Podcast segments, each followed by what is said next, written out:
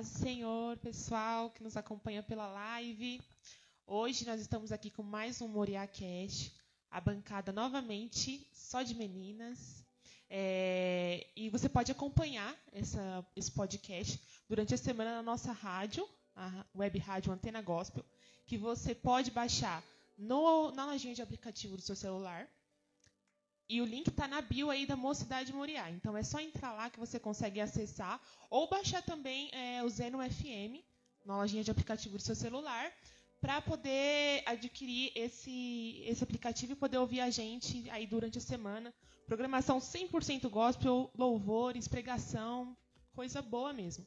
E vamos começar a se apresentar então. Eu sou a Cris. E as meninas vão se apresentando. Boa noite, a paz do Senhor. Eu sou a Mariana. Boa noite, a paz do Senhor, eu sou a Marcela. Boa noite, a paz do Senhor, eu sou a Pamela. E a nossa entrevistada. Boa noite, a paz do Senhor. Meu nome é Camila, né? Como vocês falam, pastora Camila. Estou muito feliz por estar aqui. Obrigada pelo convite. Nós que agradecemos por você ter aceito o nosso convite. É uma honra poder estar aqui com você. E começa já falando algo sobre você, o que você acha que, que é relevante. Eu acho que seria bom vocês iniciarem com a pergunta. Né? Meu nome é Camila. É, desde pequena é, estou na igreja. Uhum. Acho que seria legal, bacana a gente iniciar vocês perguntando. E aí a gente dá continuidade. Pode ser, então. Quer perguntar? Pastora? Camila.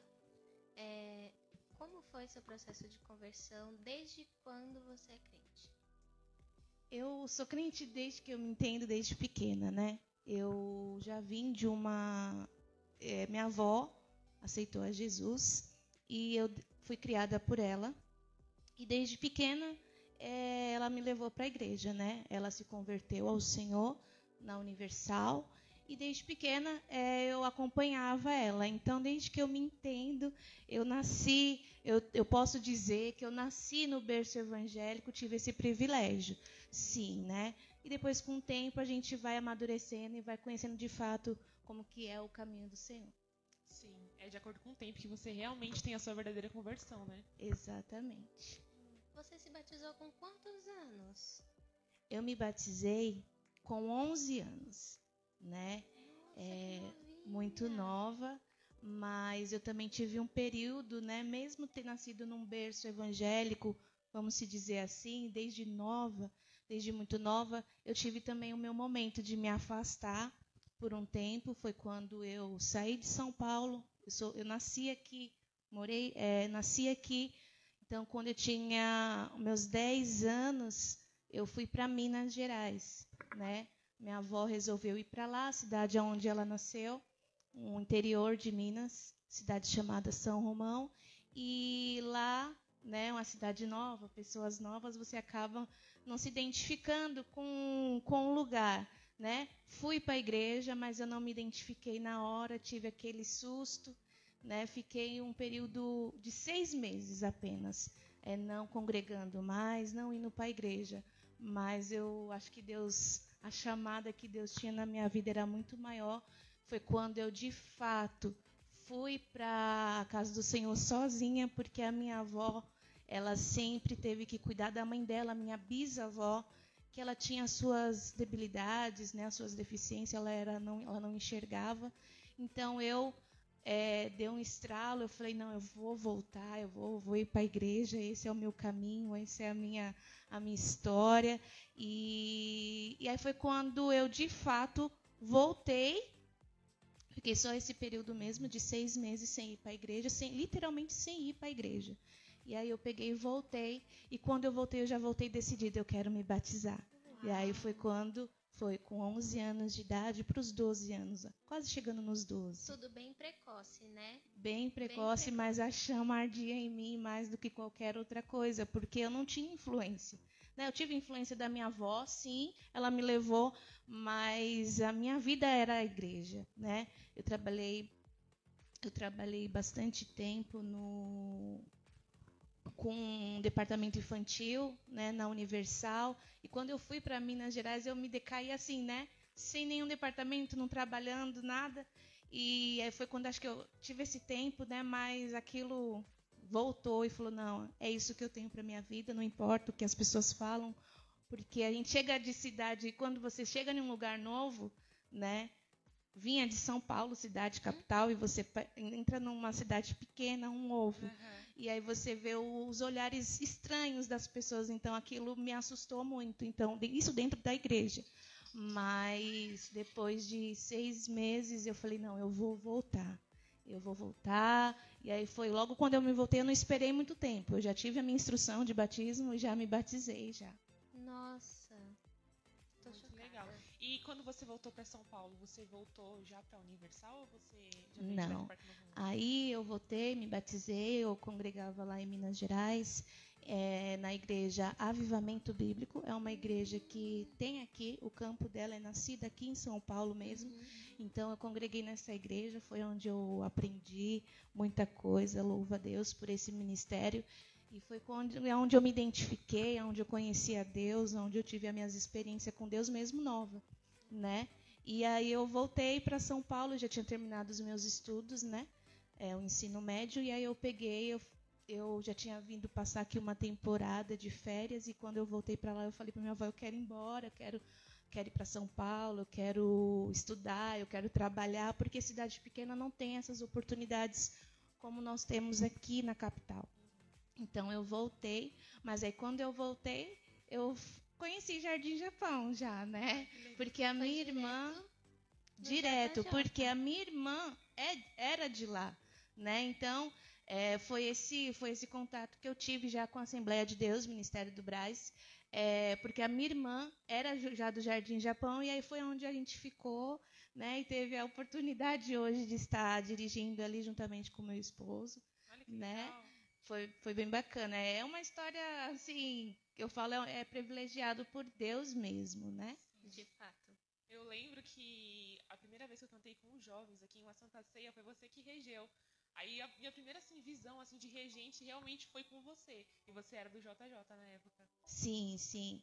É, eu falo também que quando eu voltei para São Paulo e comecei a congregar na Assembleia de Deus, porque era um ministério é iguais, mas diferente em outras áreas, principalmente na parte dessa parte de regência, nessa parte de liderança de grupos, né? Grupos cantando, tinha a regência, né? E eu achava lindo. Aí aquilo foi quando eu me eu parecia que algo me impulsionava para isso. E quem de fato me chamou para ser regente do Jardim Japão foi o falecido pastor Paulo, né? Foi quando ele dirigiu a igreja de Jardim Japão ali, e aí ele colocou meu esposo e eu na liderança e eu ainda como regente. Foi ali que deu início já ao nosso Demais. ministério, assim mesmo. Demais.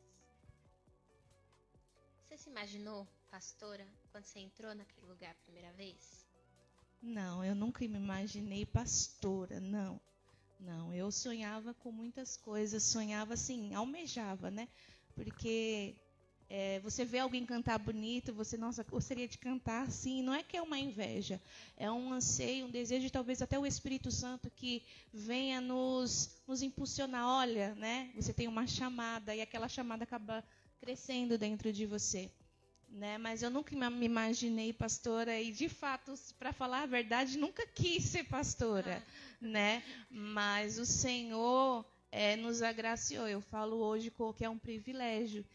E sabendo da chamada do meu esposo, eu nada mais tenho, tenho que fazer a não ser que agradecer a Deus, aceitar essa chamada e viver aquilo que o Senhor tem para as nossas vidas. E como foi o processo em relação ao seu ministério como pastora?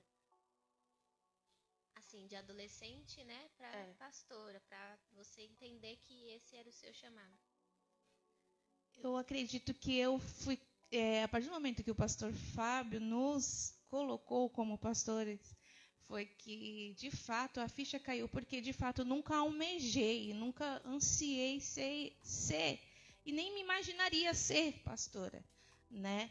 É, mas é, só para complementar a sua pergunta, eu acho que o pastoreado ele não vem é, de um dia para a noite. Eu creio que eu passei por esse processo de liderança de jovens, que eu já fui líder de jovem, de regência, né, trabalhando dentro de outros departamentos dentro da igreja, foi que o Senhor veio, né, me preparando para o dia, né? exatamente, para o dia em que ele de fato falou: "Não, minha filha, agora é o dia", né? Só que a gente nunca está preparada, né? O Senhor ele nos surpreende a cada instante, né? Mas eu creio que veio uma preparação da parte de Deus, não minha, né? Legal. E você, eu já vi é, pessoas falando é, o meu marido, ele tem é, o chamado pastoral, mas eu não tenho. Você acredita que o chamado é para o casal, Deus coloca no casal, ou você acha que pode acontecer de do marido ter o chamado e a esposa não? Ou até mesmo o contrário, eu acredito que possa acontecer. Eu acredito que isso aconteça e é muito difícil quando isso acontece, quando, quando um tem a chamada e o outro acha que também não tem a chamada, porque é, vamos dizer assim, é pensamentos diferentes e e você lidar com isso não é fácil, né? É, de fato, quando eu fiquei sabendo que a gente foi numa reunião que a gente iria pastorear a igreja de Jardim Japão, eu de fato me caí em prantos porque eu não me via. Falei, Senhor, não, não posso ser, né? Eu mas é, é, eu acredito que na nossa caminhada o Senhor já vem nos preparando para isso. Né? É, eu, eu sei que não é fácil. Ah, o meu, o meu esposo tem a chamada, eu não tenho a chamada.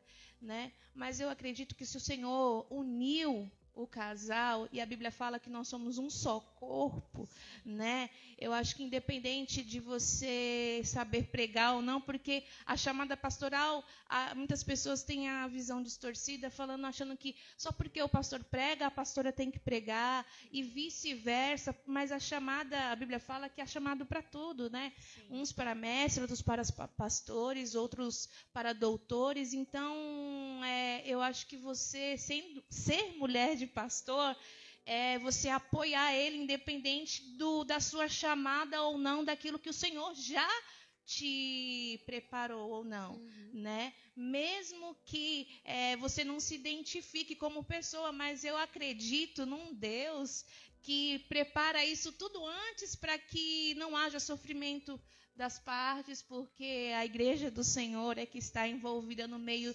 disso tudo. Nós somos apenas canais, instrumentos, somos apenas né, um, um vaso ali para que o Senhor use, né? Então eu acredito que o Senhor ele vai nos preparando antes e a gente acaba aceitando isso com amor. Eu, eu, eu costumo dizer é, lá no Jardim Japão que estar ali na frente é um privilégio muito grande.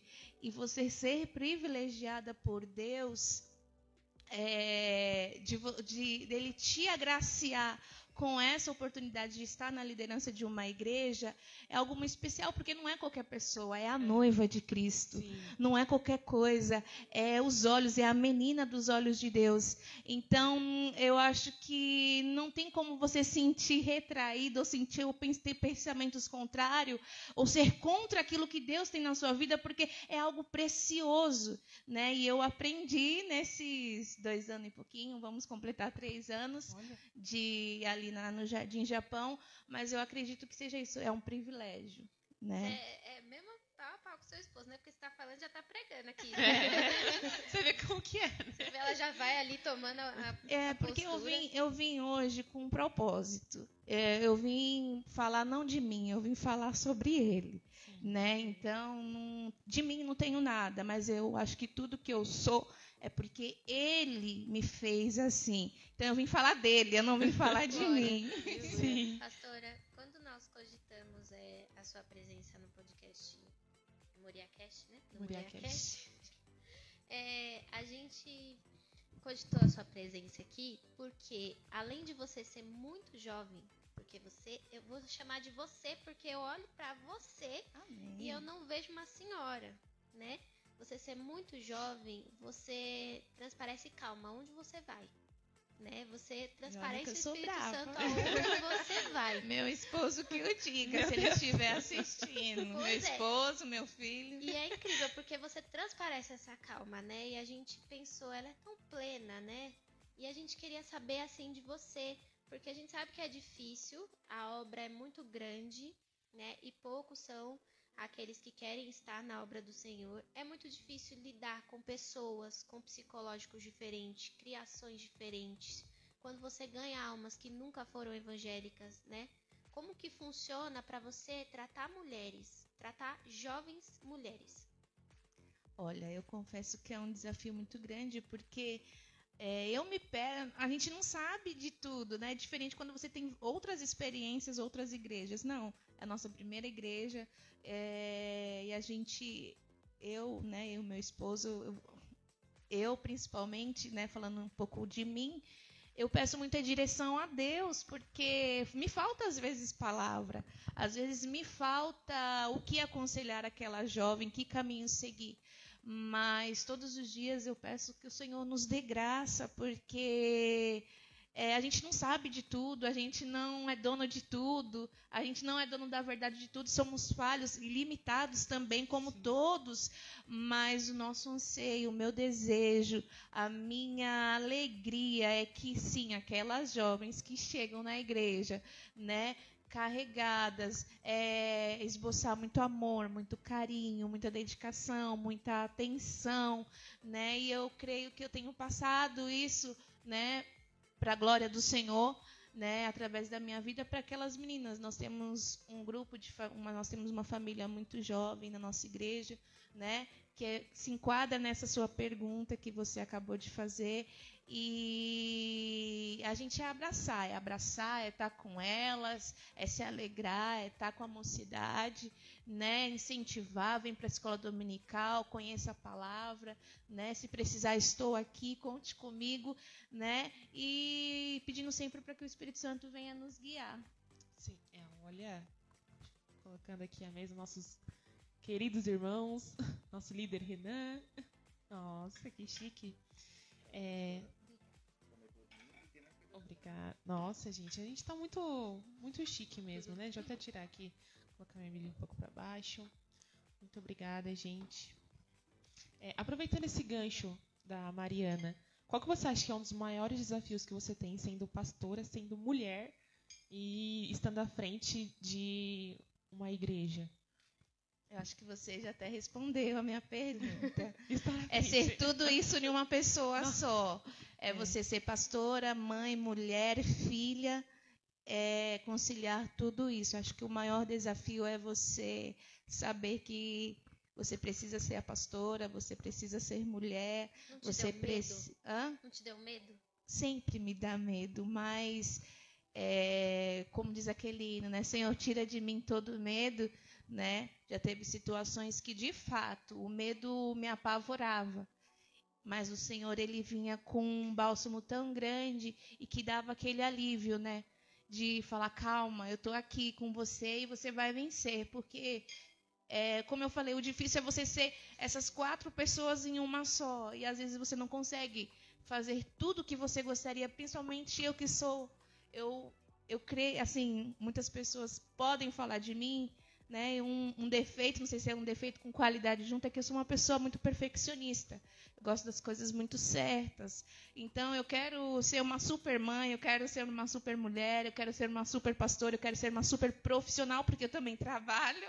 Né? Eu quero ser uma super filha, porque eu tenho uma avó, que é a minha avó que sempre me criou. Minha mãe faleceu quando eu tinha seis meses de nascida. Né? E que eu também devo dedicação da minha vida a ela. Então, sim, já tive muito medo, mas o Senhor, o Espírito Santo, é aquele que vem com aquela alegria, com aquela calmaria dentro de nós, falando: calma, né? Eu vou te ajudar a você ser tudo isso que você quer ser, né? Fácil não é. Não é, porque às vezes nós temos que lidar com os nossos próprios medos, com as nossas próprias é, até posso dizer que a falta de uma impotência, né, por não conseguir ser quem a gente gostaria de ser. Temos alguma pergunta na live? É, paz do Senhor, né? A pergunta é da Tawane. Pastora Camila, o chamado de ser pastora nasceu com você ou Deus fez nascer em você? Até meio respondido, né? É, o que eu já tinha falado anteriormente. Eu uhum. creio que essa chamada é, veio porque o Senhor assim quis, né? E Ele veio me preparando para isso, né? Claro que a partir do momento que que a gente está ali, né? Ele vai nos moldando e nos capacitando melhor. Mas essa chamada, como eu falei já, nunca veio por parte minha, né? Eu creio que o Senhor é que ele foi nos moldando e nos capacitando para estar onde a gente está hoje. Tem mais alguma? Por enquanto não. Tá. Eu tenho uma pergunta. É, qual foi a experiência mais marcante que você teve com Deus? Isso é legal. A experiência mais marcante que eu tive com o Senhor, São olha, muitas, né? são são. Você fala ministerialmente falando? Não. Como vida, pessoa? Sim. Meninas, eu Qualquer tô seguindo vocês e vocês estão falando. Tá bom? Tá bom. Eu acho que a maior experiência que eu tive com o Senhor foi quando eu estava passando um momento difícil é, no meu casamento e e eu queria desistir de tudo, largar tudo. Mas eu dobrei o meu joelho no meu quarto e eu só chorava. E o Senhor falava para mim não desistir. Para eu não desistir, para eu não largar, mas para eu lutar. E quando o Senhor falou, me desculpa. Não, imagina. imagina. Quando o Senhor me falou, falou isso, eu me encorajei, eu me levantei e fui à luta. E que luta foi essa, pastora? Foi a oração. E não teve outra situação, não teve outra forma, não teve outro modo a não ser a me colocar em oração ao Senhor e pedir para que o Senhor me desse vitória. E o Senhor me deu vitória. Glória a Deus. Glória a Deus. Qual foi a sua maior dificuldade, é, ministerialmente falando? Eu acho que a minha maior dificuldade, ministerialmente falando, é, é saber que a obra do Senhor tem tantas coisas a se fazer e poucas pessoas para cooperar e ajudar. É você ver que você olhar, achar que só está ali você para fazer, mas tem muitas coisas para fazer. Então você, acho que o maior desafio do ministério é esse. Como a palavra do Senhor ela é verdadeira, né? Grande é a seara, mas poucos são os ceifeiros. Eu acho que o maior desafio ministerial é esse, é você não ter quem trabalhe para o Senhor, porque não é para os pastores, é para o Senhor. Sim. É, aproveitando mais uma vez aqui o gancho da da nossa irmã Pamela. É, contando as suas experiências, você falou que em alguns momentos você teve vontade de desistir. É, o que você diria? Porque realmente eu acho que esse é um sentimento que está sujeito a todas as pessoas. Principalmente eu acredito em quem tem um, um cargo, quem tem algo é, relevante assim dentro da igreja, algo que depende de outras, algo que não depende de, só de você, que está incluso outras vidas, outras almas. O que, que você diria assim para essa pessoa que em algum momento pensa em desistir, mas não é o óbvio que não é o melhor. Não desista, caminho. não pare, não pare, porque vale a pena, vale a pena, né? Momentos difíceis todos nós vamos viver, mas não pare, mesmo que o desejo é, seja de parar, vai ter sempre o Espírito Santo lá no fundo, lá no fundo, te dizendo, vai em frente, prossiga, né? Porque eu vou estar com você. Foi isso que me impulsionou. Muitas das vezes querer desistir e ouvir a voz de quem? Do Espírito Santo. Vai, continue, não pare, Muito prossiga. É, ele sempre está nos impulsionando, né, a ser corajosas, ser Sim. forte. Nossa, coragem, essa é a palavra.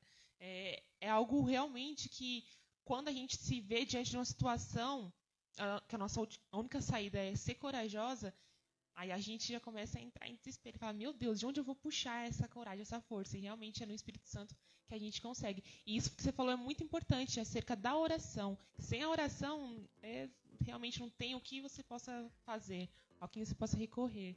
E, e é tão verdade, tão verdade que que é o que eu falo. É, toda vez que eu me, me vejo assim em desespero por alguma situação, por algum problema, é, quando eu dobro os meus joelhos, é, eu sinto, eu sinto a graça do Senhor vindo e me acalmando naquele momento. Então, é, a gente, eu sei que vocês são jovens, nós estamos no século 21, muitas coisas, mas não tem outro meio, não tem outra solução para que você possa ser vitoriosa, ser jovens abençoada, se não viver uma vida de oração. Pastora, dentro da igreja de Parque Novo Mundo, porque teve um momento da sua, do, da sua caminhada com Cristo vocês vieram da subcongregação para o Parque Novo Mundo. Existiu alguma mulher que foi fundamental para te inspirar de repente? Porque eu me lembro, quando eu cheguei aqui, naquela situação toda, eu lembro de você fazendo aquele discurso, se despedindo da igreja, né, para ir pastorear Jardim Japão, e você falou assim, a seguinte frase: eu vim para cá com uma visão de subcongregação e eu vou levar para lá a minha visão de congregação. Como, assim, como se você dissesse assim: agora eu tenho bagagem para fazer. Teve alguém, alguma mulher, alguma irmã, de repente, que te ajudou na sua transformação, que te tratou? Teve alguém que você se apoiou? Aqui no Parque Novo Isso. Mundo? Olha, eu acredito que minha, o meu período aqui no Parque Novo Mundo foi de grande aprendizagem, Mari. Né? Eu creio que o Senhor me colocou aqui por esse tempo e foi o tempo como quando eu falei aquilo naquele dia que eu saía, eu sairia daqui com uma visão diferente, é porque as subs têm uma visão diferente da sede, né? E eu vi aqui é, pessoas ansiosas ansiando, né? Quem fizesse, quem, sabe, pau para toda a obra é e fazendo. Então eu, eu senti esse abraço da igreja da igreja em toda, principalmente do departamento feminino, né? Ver aquelas mulheres vindo, mesmo no caos, porque eu vim para cá num momento de caos, mas ninguém estava vivendo um momento de caos. Todo mundo queria que a igreja continuasse. Então, foi um momento assim que eu via que as pessoas queriam estar né, na presença do Senhor, a dedicação das pessoas, dos músicos, das irmãs, cada detalhe, né? Eu via nisso é, quando a gente está na subcongregação a gente não vê, né? A gente talvez a gente olha com um olhar crítico, né? Para Parque Novo Mundo, mas vivendo, vivi, eu vivi aqui e, eu, e, e, pude sentir das pessoas, né, esse povo unido, né, de, de momentos difíceis todo mundo vive, mas não, vamos continuar firme, né, e o povo de Parque Novo Mundo continuou, andou e hoje está aí um povo abençoado para a glória de Japão Deus. prosperar, né, assim significativamente em questão de vidas, almas sendo trazidas para Jesus. O Jardim Japão né, é uma igreja hoje exemplo. Como a gente pode dizer, todas são, mas Jardim Japão é assim, autônoma, tem autonomia própria. Né? Quando a gente fala de Jardim Japão, eu particularmente, quando a gente está comentando em casa com meu esposo, a gente fala de Jardim Japão como autonomia. Né? Cresceu consideravelmente. É, os, anteriores, os pastores anteriores devem ter feito trabalhos maravilhosos. Conheci só na época do Robson e da Cíntia, mas vocês levaram para lá literalmente uma visão diferente. A gente percebe, é visível. É, eu costumo dizer, eu e meu esposo, que se a gente não estiver debaixo de obediência, a gente não prospera. Então, reino dividido não, prospera. Então, é, se eu tenho um exemplo a deixar aqui, né, é você ser obediente. A gente tem um pastor que está acima de nós, e a gente precisa obedecer. A Bíblia fala que Davi obedeceu, mesmo ele sendo ungido a rei. Ele teve que servir Saul. Então, independente da sua chamada, independente da chamada que você tenha, obedeça. Se você concorde ou não, obedeça. Porque o crescimento de um homem, de uma mulher de Deus, está no obedecer. Sim. A gente tem algumas perguntas ali na live, o pessoal tá bem animado. Sim, Olha. sim. É, aí, Renan. A Tawane perguntou, pastora, a senhora nasceu em berço evangélico, mas você lembra da sua primeira experiência com Deus? Sim, a minha primeira experiência com Deus é que eu tinha um anseio de ser batizada com o Espírito Santo e isso me me deixava muito frustrada por eu não ser, mas eu queria muito. Isso me entristecia muito.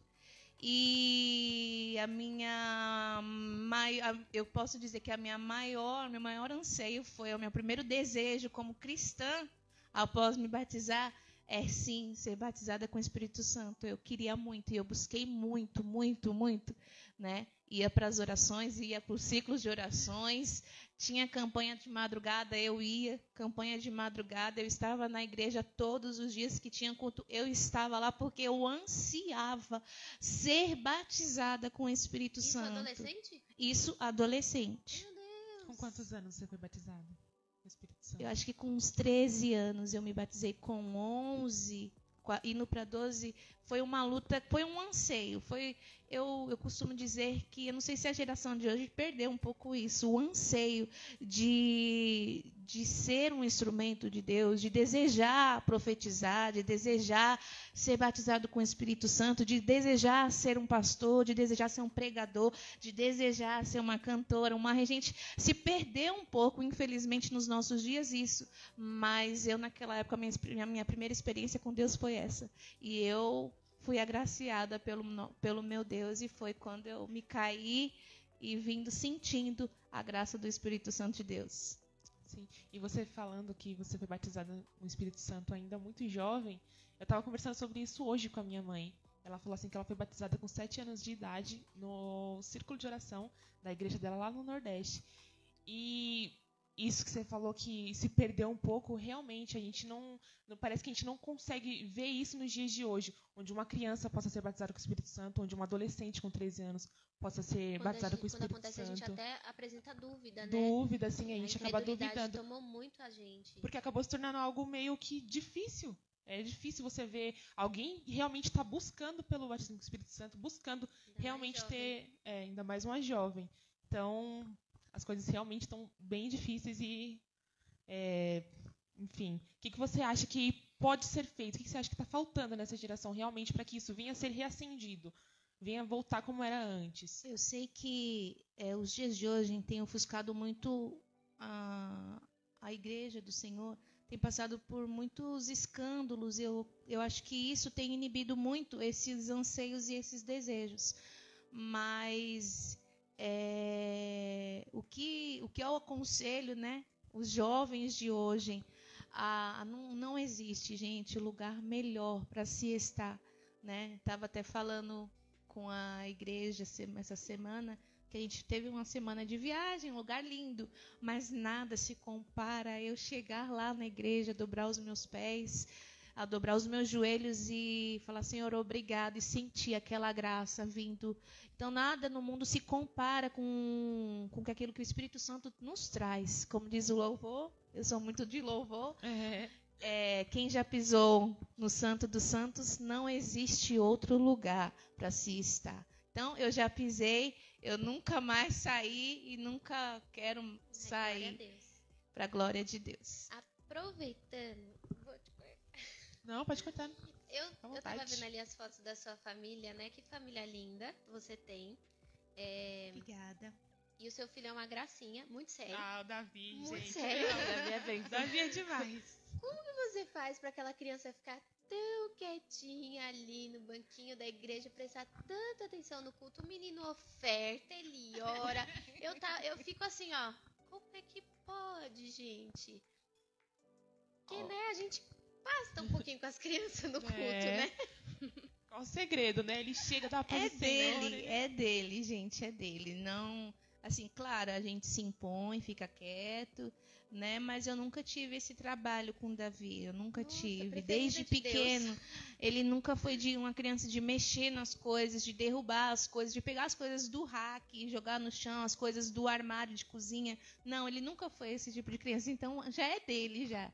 É, a- Que é a- o caráter dele, a característica dele, então não, não tem nenhum milagre, nenhum tipo de, de fórmula que eu faça pra que... Receitinha não tem. É Não, muita não oração tem. ali naquela ali, viu? Muita imposição de mão na madrugada pra ela melhorar.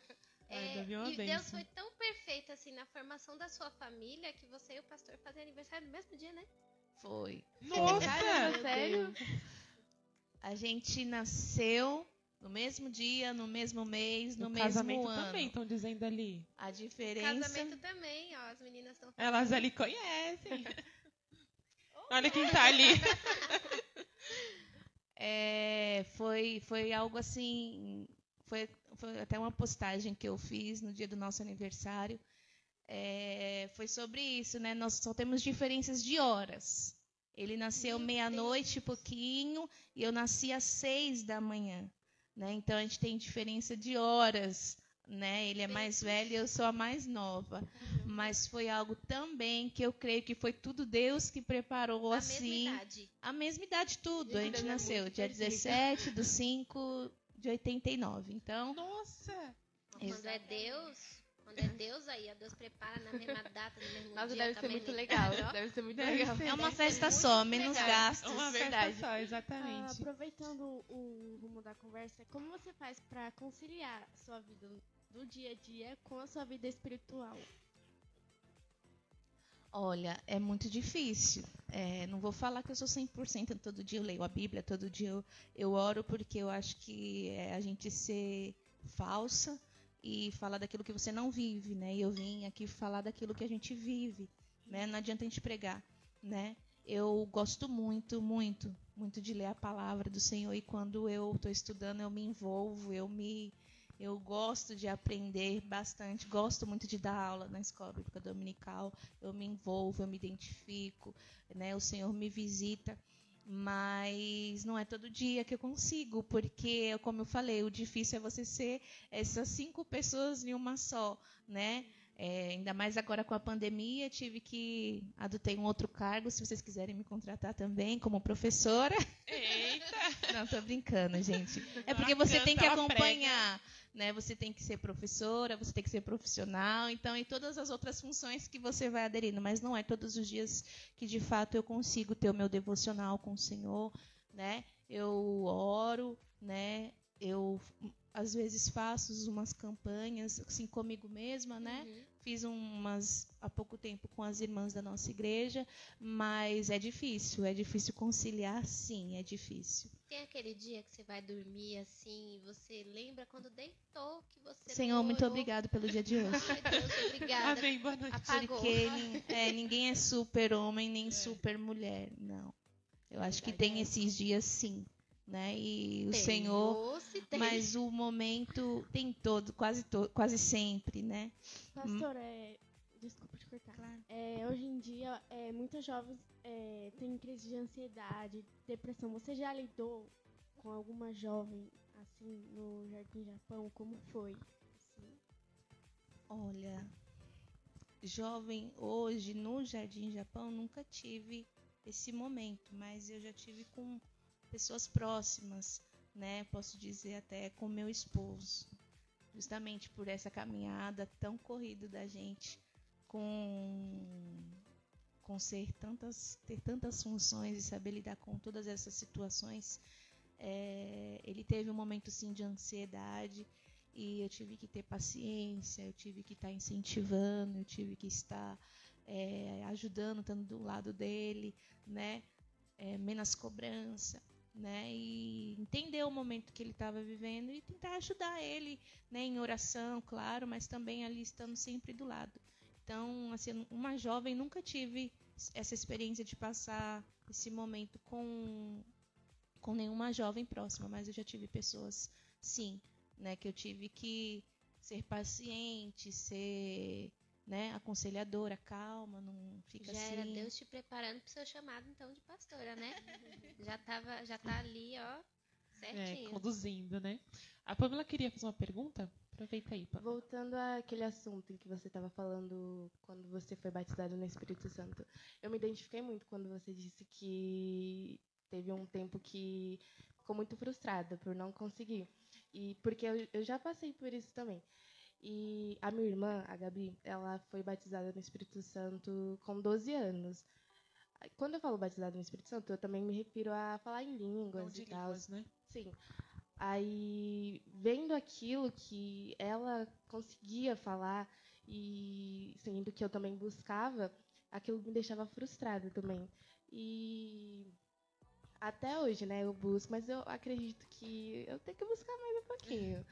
É o, o batismo com o Espírito Santo, mas eu queria te perguntar, o que você me diria?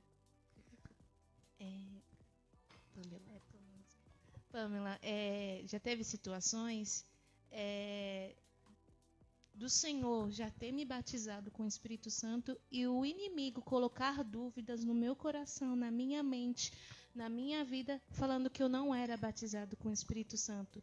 É, e, e, foi quando, de fato, é, eu me libertei desses pensamentos, foi que o Senhor me agraciou com o dom de línguas, que é aquilo que você falou, né? Porque muitas das vezes a gente sente o Espírito Santo, isso não quer dizer que você não é batizada. Sim. Mas a palavra do Senhor nos fala que a evidência seria o dom de línguas, em falar em línguas, né? Então não deixe que a dúvida, né, que o, que o inimigo coloque isso no seu coração, de falar que você não é batizada com o Espírito Santo, só que está faltando o Senhor te selar com o dom de línguas, né? Continue buscando, continue sendo perseverante.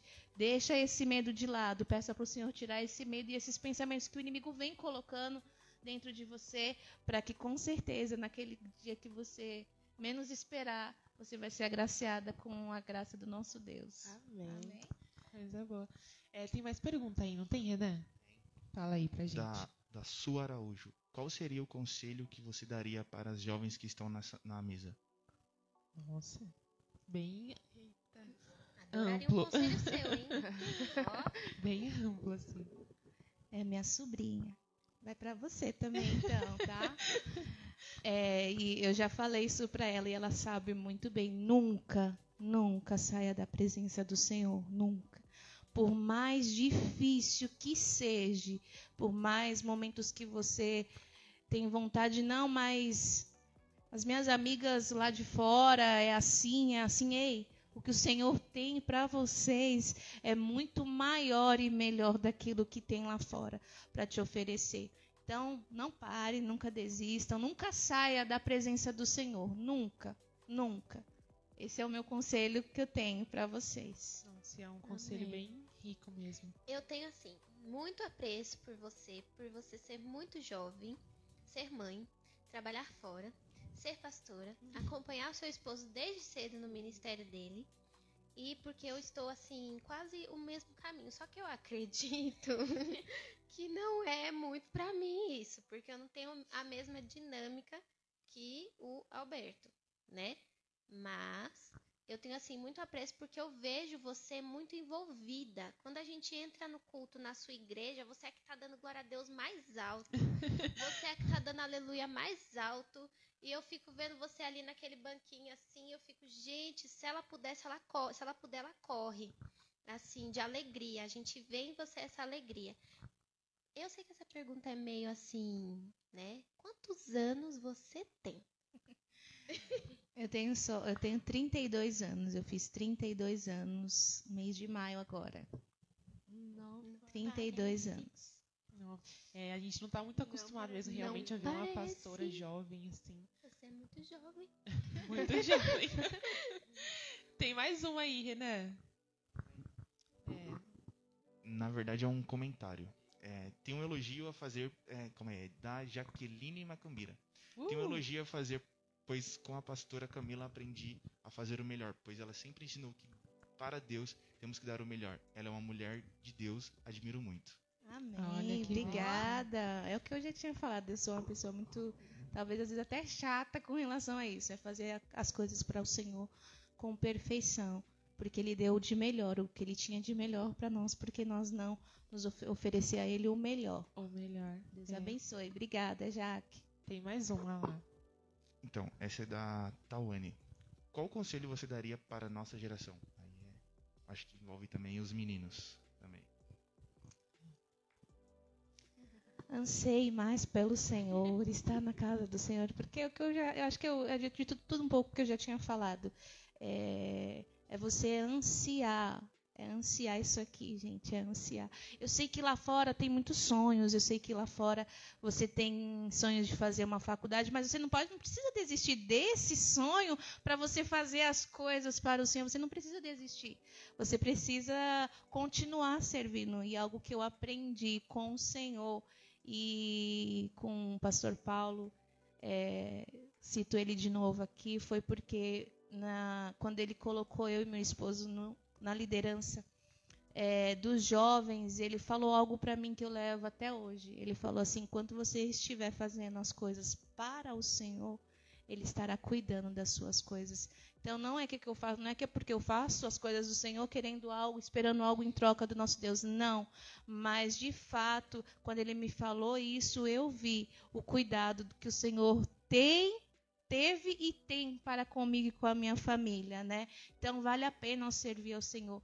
Você pode sonhar, sim, é, os anseios seculares, sim, anseie, deseja, corra atrás, sim, ei, mas nunca desista e nunca perca o anseio de ser um pastor, de ser uma pastora, de ser uma regente, de ser uma cantora. E sabe por quê?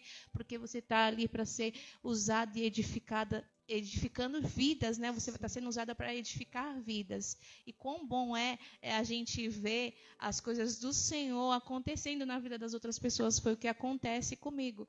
As coisas que eu menos espero, eu vejo o Senhor realizando na vida de outros, ou o Senhor me usou para falar é, com alguém, eu ver aquilo se concretizar, é, é, prazeroso, é edificante. É falar, Senhor, eu sei que eu sou apenas um canal, mas que alegria de ver a bênção na, na vida e na casa daquela pessoa. E é isso que eu desejo a essa geração. Anseie as coisas mais de Deus, anseie estar na presença do Senhor, anseie, anseie, jovens. Glória a Deus. Anseie porque eu sei, eu tenho certeza que quando você estiver fazendo as coisas para o Senhor, Ele estará realizando coisas lindas e grandes na sua vida. É Amém. prioridade, né? A palavra mesmo diz que a gente está tá primeiro é, com prioridade as coisas de Deus e as demais coisas serão acrescentadas. O demais Ele cuida realmente. Pastora, você falando do Pastor Paulo, é, ele deixa, ele deixa muita saudade, né? Acredito. Sim. Eu, eu não é, não pude acompanhar muito tempo com ele, né? Porque. Porque eu comecei a namorar com, com o Victor e logo depois de um ano ele veio a falecer. Mas ele deixou uma história muito grande, um legado muito grande. O, ele deixou é, alguma, algum momento marcante na sua vida? Sim, eu, como eu falei, acho que o pastor Paulo, né? Porque foi o meu primeiro pastor logo quando eu vim de Minas para São Paulo e foi quando a gente estava no Jardim Japão. Então, eu peguei um pedacinho da época do pastor Marcos Reis, depois logo ele assumiu a igreja. Então, foi o pastor que eu tive assim meu primeiro contato, saindo de um estado, vindo para outro e para um outro ministério também. Então, o pastor Paulo sempre fez também as coisas para o Senhor com excelência, né? excelência. né? Então, com muita excelência. Então, assim, se é algo de, de admirar e se é algo que eu posso falar que eu tenho algo parecido com ele é isso, é fazer as coisas com excelência, porque ele também não media esforços. Ele estava na igreja de manhã, ele só saía à noite, né? Porque ele morava longe, ele tinha as três crianças e ele estava ali na, na sub é, do Jardim Japão e louvava. E se precisava tocar a bateria, ele tocava, ensinava os meninos. Então, assim, é, foi algo marcante, sim, deixa muita saudade né? Mas a gente sabe que ele está descansando no Senhor, está no melhor lugar. Um e eu anseio né? também né? estar nesse Glória lugar. A Deus, aleluia. É, como que você conheceu o pastor dentro da igreja? Como é que vocês começaram a orar? O que que foi falar? Qual foi a ideia assim que o pastor deu em você? Não, pra gente orientar, porque assim, são muitas jovens adolescentes, né? E aí vai chegando nos seus 15, 16 anos, a maioria quer namorar, e aí alguns estão já falando assim, ah, primeiro preciso começar a trabalhar. E eu sei que vocês primeiro começaram bem jovens, depois de tudo já pronto, vocês se casaram. É algo que eu sei assim por cima, eu vi vocês mesmo contando. É, eu conheci meu esposo, eu, eu vim passar um período de férias aqui em São Paulo. Eu ainda morava em Minas, aí eu conheci Nossa. ele. E aí acho que foi a gente se identificou muito, né? Foi, foi os olhares, Mas eu estava comprometida na época, então eu respeitei. Mas foi algo que de fato me identificou. Voltei para Minas. Estava, a senhorita estava comprometida. Sim. Tão Sim. jovem. Tava, assim, eu tava namorando, né? Então, assim, houve aquele. Como que eu posso dizer? Gente, nem sei mais falar, né? Aquele. Não, é, não, na minha Não época, pode por falar favor, é aquele. Tchan, não, tá bom, vamos É, pode esse ser. Foi aquele olhar, né? Eita. Menino. Foi, da parte dele a gente se identificou muito, assim, através de olhares, mas a gente nunca aconteceu nada. Voltei para minha cidade, terminei. Foi quando eu voltei para São Paulo que a gente iniciou, né? De fato eu não queria namorar de primeiro momento, A gente nunca quer, né? porque eu, eu tive uma foi muito conturbado o término, então eu não queria aquilo para minha vida naquele momento, mas aí também aí entra a oração, que aí eu falei, Senhor, vai, se é esse mesmo, porque eu não queria mais sofrer. Eu falei, se o Senhor colocar uma pessoa na minha vida, é para eu casar. Não quero mais ficar nessa de namora com um, não, não. Senhor, se o Senhor colocar uma pessoa na minha vida, eu quero ele para casar e ponto. E aí foi quando, de fato, é, a gente orou ao Senhor, pediu direção ao, ao Senhor. Eu não queria no primeiro momento. O início do nosso namoro foi muito difícil, assim, porque eu eu estava batendo muito de frente e vinha com outros pensamentos, mas aí a gente foi se identificando, né? A gente tem 13 anos juntos no total, 11 anos de casado, a gente vai fazer o mês que vem. E de fato a gente casou muito cedo, sim, mas na bênção do Senhor, né? Como, como eu falei, eu sempre colocava o Deus na, na frente, porque eu acho que se você vai com as suas próprias forças, você acaba criando expectativas e frustrações que acabam te machucando. Então foi quando a minha oração foi atendida assim. Eu falei, Senhor, eu quero a pessoa que eu for que eu for namorar é, vai ser para casar e a gente teve esse período de namoro, noivado e casamento durante três anos. Tudo certinho ali. Arrisca. Certinho. E como que é o namoro do jovem crente? Não é fácil, não, mas tem que resistir às tentações. Não, não vou mentir. Porque não adianta a gente tampar o sol com a peneira, como É. diz o ditado aí fora. É fácil, não é, mas a gente precisa entender que acima de tudo, Deus está vendo. Pai não pode estar vendo, mãe não pode estar vendo, pastor não pode estar vendo, aí, mas Deus está vendo, né? Tudo que você faz. A tentação ela vai vir, como veio pra gente, como todo casal vem. A tentação veio, mas a gente sempre quando chegava a esse ponto de tentação, a gente se afastava, vai embora para sua casa, porque a gente se respeitava e a gente queria de fato casar é, com a bênção do Senhor, a gente queria casar é, direitinho, virgem, sem nenhum problema. Glória a Deus. Então, a- é- é- não é fácil. Não vou falar que é fácil. É uma luta constante entre a carne né, E o espírito. espírito. Mas a Bíblia fala que nós temos que nos fortificar do espírito. Então, foi aonde a gente ia. É, foi quando a gente, de fato, assim, decidiu, é isso que a gente quer. Então, vamos noivar, vamos nos preparar. Né? Foi quando a gente começou, de fato, a trabalhar para isso também. Porque casamento não é só...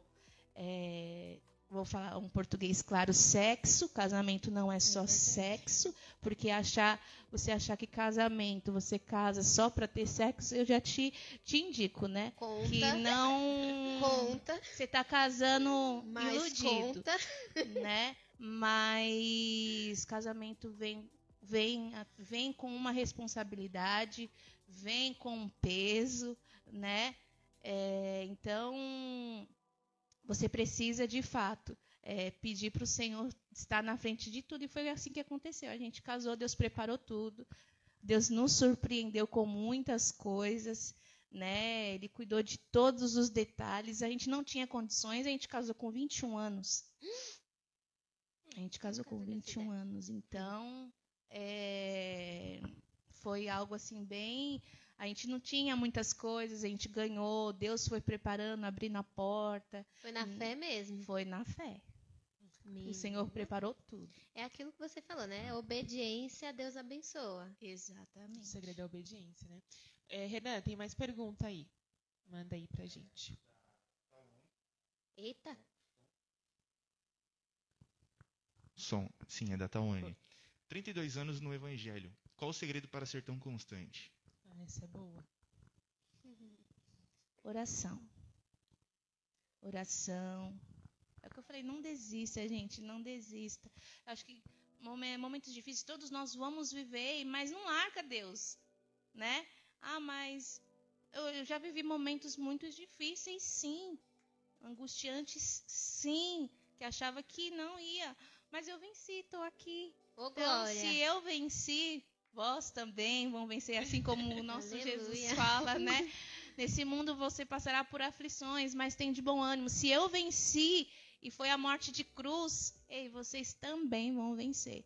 Então, Amém. nunca desista. Persevere em oração, persevere nos caminhos do Senhor, que com certeza Ele vai nos ajudar. Tem mais uma lá. Aleluia. Tem um comentário e, e uma pergunta. O comentário é da Jana. Dai honra quem tem honra. E também quero deixar minha admiração e dizer que você, pastora Camila, é referência dessa geração. E desde quando te conheci, você sempre foi essa mulher valente. Olha, Janaína. Ja- A Janaína. É a Jane, minha E- amiga. É, E a pergunta de novo da Tawane, interagindo bastante com a gente aqui. Como se sente em ser referência para tantas mulheres? Eu digo por mim, você é exemplo de mulher. Sabia? nossa, é. Aí eu respondo com aquilo que eu já tinha falado. Eu não vim falar sobre mim, eu vim falar sobre ele. Se eu sou o que eu sou, é porque o Senhor, né, me fez assim. Eu, não, eu, eu vim aqui com esse pensamento. Eu falei assim, eu, eu só quero estar com esse pensamento, porque vai ter momentos, vai ter momentos, já teve momentos comigo que eu me sentia. Nossa, eu cantei assim, tão bem. Então eu. E infelizmente isso é do ser humano. Mas eu vim com o propósito de não falar sobre mim. Se eu sou assim, é porque o Senhor, irmãos, só o Senhor, só o Senhor me fez assim, né? Só o Senhor. Claro, a minha família, a minha avó, a educação que ela me deu. E ao Senhor, né? Só tem a. É Ele. É por Ele. É dele. Para Ele são todas as coisas. Alguém tem mais pergunta? Não. Ah, eu vou continuar É, aqui. Tá tão ah. gostoso saber, porque assim, né, gente? Eu olho Já tá pra ele e vejo meu futuro. finais. Socorro. O que, que você fala aí pra esse monte de mulherada aí, jovem, que tá, assim, com essa pretensão de pastorear? Acho que pretensão de pastorear nenhuma mulher nasce. Ah, eu acho que ah, nasce, viu? pelo amor de misericórdia, Eu me acho que apresenta essa nasce. mulher aí. Tem pessoas olha, que ela realmente já tem essa, essa chama ardendo dentro do coração dela de querer ser pastora, querer ser mulher de pastor. Ou até mesmo o pastor mesmo, ter vontade de ser pastor, igual eu tinha falado Eu tinha muita vontade de. Realmente, ó, eu cresci na igreja católica e eu lia lá na Candelária. E quando eu vi aquela banda tocando, e eu não entendia nada, sabe, sobre espiritualidade, até porque eu era muito novinha, não, não tive esse ensinamento. Mas eu tinha, eu almejava cantar daquele jeito e eu almejava um dia cantar numa banda. E a gente não imagina as coisas que Deus faz por nós, né? E eu, tenho, eu tinha só 15 anos. Hoje, gente, eu falo que meu marido descobriu um talento em mim que nem eu sabia que eu tinha. E eu nem acho Nossa. que eu canto bem, porque quando eu assisto os meus vídeos eu fico horrorizada. Mas Ah. enfim, é ele que descobriu, porque todo mundo duvidava de mim. E olha como Deus é maravilhoso. Então, o que, que você diz para quem almeja ser pastora, quem almeja cuidar de rebanho, quem almeja ser cantora tão bem quanto você é, é, ser uma boa mãe, Pregadora. tudo isso, menina, tudo isso.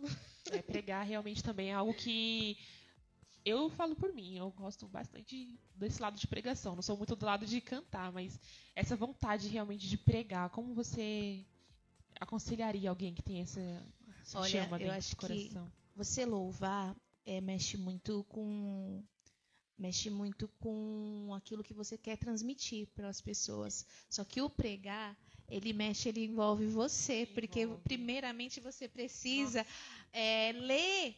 E quando você lê algo e o Senhor ele te revela, ele vem primeiramente a você, né? Uhum. Antes de você transmitir. É, de fato, eu acho que pregar é uma experiência única e eu acho que a mai- a maior experiência que eu tive de- desse tempo como pastora, é de fato pregar.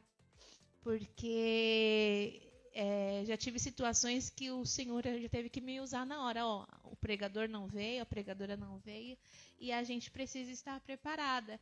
E eu não estava preparada, assim, a gente conhece a palavra, mas o Senhor, naquele dia, me surpreendeu. Eu subi no púlpito, pedi graça ao Senhor, e ali o Senhor me usou, que nem eu mesma acreditei que eu estava sendo usada por Ele. Né? Então, é você estar sempre na na dispensação do Senhor. Senhor, eis-me aqui, estou disposto a fazer o teu querer, a tua vontade, né? Eu acho que a obediência, eu acho que o temor ao Senhor é, é, é, é uma das coisas principais que um cristão tem que ser obediente, tem, temer ao Senhor, é, fazer a obra do Senhor, né? E e deixar o Senhor, porque não é, como eu falei, não, não, não é de você. Quando você, você, se, você se vê sendo usado por Deus, você vê que não é de você, porque você não tem nada para você falar de si mesmo. Mas quando você deixa ser usado por Deus, você vê você vê o mover do Espírito Santo trabalhar é, assim de uma forma linda e aí você vê as pessoas chorando você vê as pessoas recebendo você vê as pessoas se alegrando. Então eu acho que isso é, é parte daquilo que o Espírito Santo de Deus nos ensina a ser né? Ó você foi chamada eu te escolhi e, e tá aí ó. É para isso que eu te chamei né? Nos, nos mostra né cara a cara aquilo que você aquilo que ele tem a você. Sou, você gente. Você disse que é brava, mas é tão plena. Tu... Vamos, vamos ser sinceros. Apego pra todas as coisas. A velha Camila, assim, que pode ser que nunca tenha existido, né? Que você sempre foi crente, mas assim, nunca veio assim aquela vontade de. Sim, já. Porque você é tão calma, gente. Mas aí a gente tem que lembrar que a gente não tá tratando com com pessoas com quem a gente quer, né? a gente está tratando com a noiva do Senhor. Foi por é. isso que o Senhor me ensinou. Eu comecei, né, falando sobre isso. E aí a gente entende que não, é a noiva do Senhor. Como que o Senhor olharia para essa pessoa que talvez você queria pegar lá e falar, oh, vaso abençoado, Jesus, aquele filisteu, né? Não, não mas é, é, é vaso, é, é precioso para o Senhor. E eu acho que é esse amor que o Senhor quer que nós tenhamos. Né? O mesmo amor que Ele teve por nós é que nós tenhamos pelas outras pessoas. Glória Amém. a Deus. É, Renan, tem mais pergunta aí? Tem sim. É da, da sua sobrinha de novo, pastora. É, tia, para ti, o que significa família? É, essa pergunta é boa. Inclusive, já quero até colocar uma pontinha aqui da minha dúvida. Qual você acha que é a importância também da família no ministério, no seu seu particular assim com Deus? É... Família, gente, é assim, é porque o que acontece? O Senhor é... eu amo, eu amo demais a minha família, só que a gente precisa entender que o Senhor, quando Ele nos tira do lar, do pai, da mãe, Ele nos, ele nos faz é, a seguir um caminho para você formar a sua família, né? Pessoas diferentes, formas diferentes, mas eu aprendi muito a dar valor é, à minha família e a minha família que eu falo, é, talvez não seja a minha família de sangue, a minha avó, a minha irmã, meu irmão, porque hoje a gente tem um convívio menor. A gente não tem um convívio tão, tão próximo, né? Mas isso não significa que eu não amo, que eu não amo eles, mas eu aprendi como família é, entre eu, meu esposo e meu filho. E é justamente na área ministerial que eu acho que é a parte mais difícil.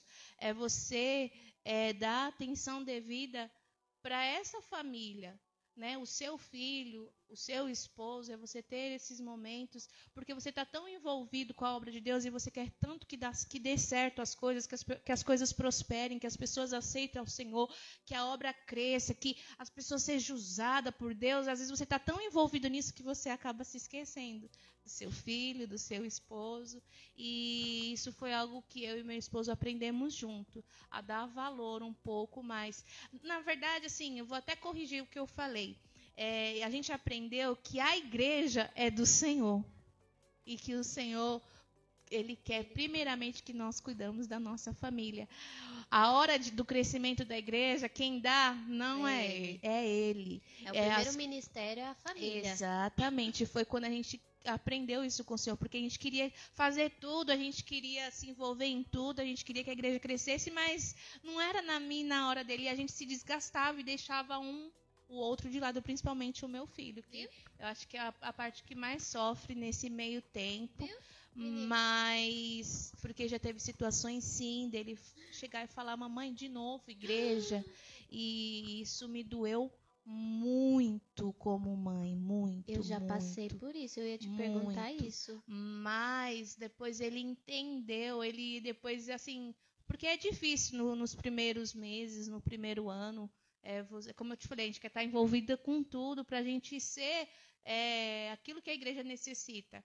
Mas eu me decaí várias vezes, meu filho falando, é, mamãe, de novo igreja, mamãe, vamos Oh, embora né? Mas também depois dessa essa fase passou, porque tudo passa, e aí ele via, hoje tem culto, mãe? Hoje, é- Quantos hoje é na nossa igreja, e já teve situações que eu também muito me alegrei, porque ele mesmo por vontade própria falava, mamãe, eu quero ser ungido. Mamãe, eu posso ir lá na frente para receber oração.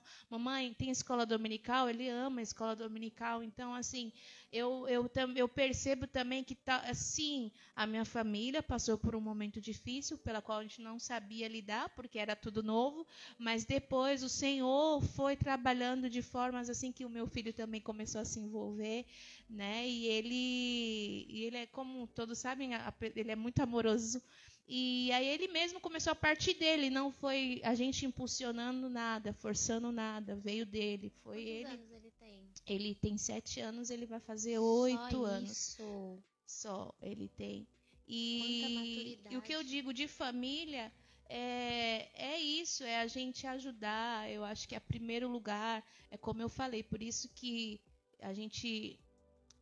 Alguns sabem que eu tenho a minha avó, e eu acho que o momento que eu me pude me ver mais me doando à minha família foi esse, né? De cuidar um pouco mais da minha avó de perto, porque é, eu não poderia deixar, eu não poderia cuidar da igreja e deixar a minha avó.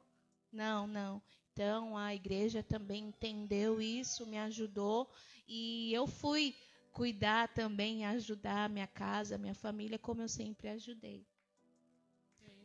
Eu ia perguntar também, aproveitando esse gancho, se os seus parentes, ah, parente, né? Depois que a gente casa, se tornam parentes.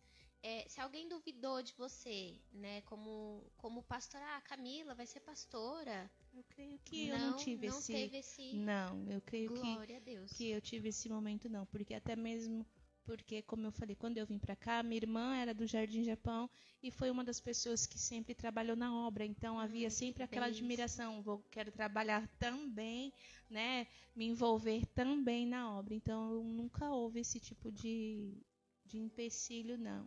Como que você acha que é Davi o seu filho? Como que você acha que o Davi adquiriu toda essa maturidade espiritual? Porque às vezes Vendo. a criança, né, tá, Vendo as atitudes que eu e o pai dele eh, tomava. nunca comentaram um problema na frente dele, por exemplo.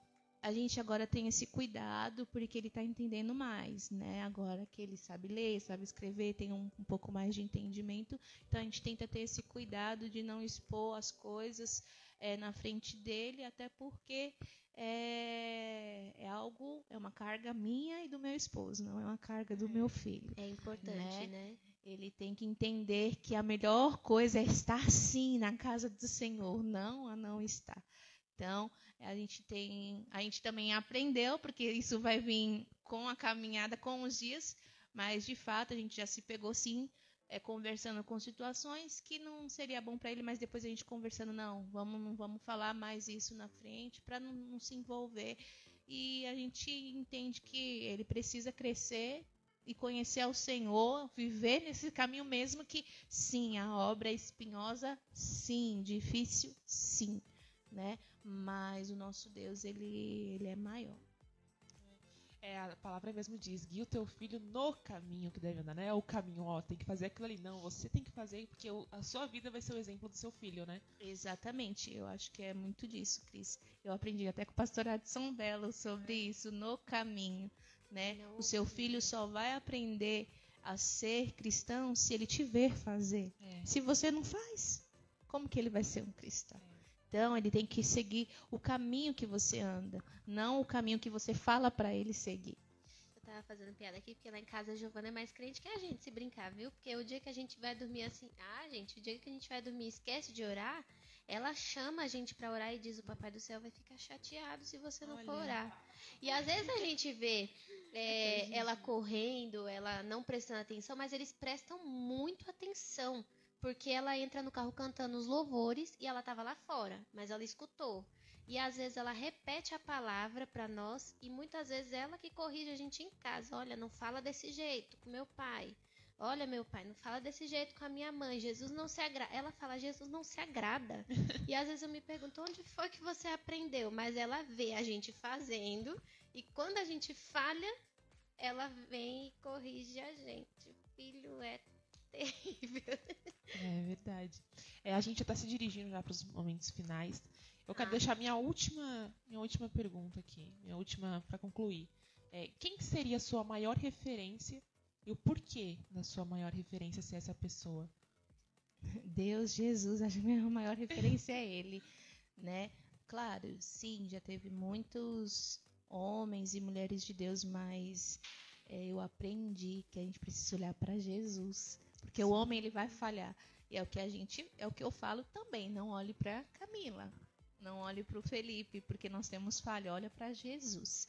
Eu acho que o, o maior, a maior referência que eu e você podemos ter é Cristo, Cristo Jesus. Como que você vai conhecer a Cristo? Só lendo, só aprendendo Glória a como. Esse que pode ele se é. tornar um corte, hein, Renan? Aleluia. Demais, demais. É, acredito muito nisso que você está falando, porque realmente a gente às vezes cria expectativas em cima de pessoas, é, em cima de pastores, e a gente acaba se decepcionando. E quando a gente vê se decepciona, quando a gente se decepciona dessa forma, a gente acaba criando um esfriamento dentro da gente. Por quê? Porque a gente olhou pra, esperando o que a gente tem que esperar de Jesus, a gente espera do nosso próximo que é tão falho quanto nós, né? verdade. Verdade. Excelente. É, então já vamos encerrar. Muito obrigada mais uma vez, pastora Camila, por ter aceitado. Eu que agradeço, Foi meninas. muito rico. Adorei. Eu adorei. Obrigada, também gostei bastante. Foi bom compartilhar com vocês um pouquinho da minha vida, da minha experiência. E obrigada mesmo. Precisando, a gente está aqui. Ai, com tá certeza. Muito obrigada. E esse, esse podcast ele vai estar disponível em breve no nosso. Quarta-feira? Quarta-feira vai estar disponível na rádio?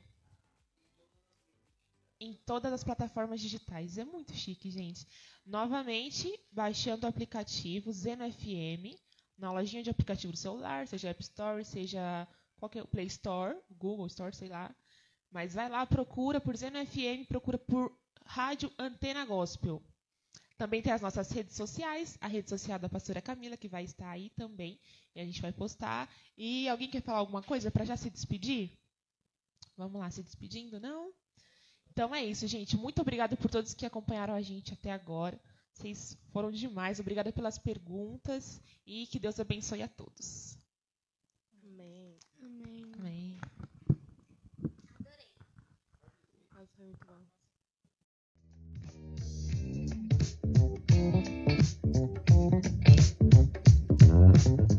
bom.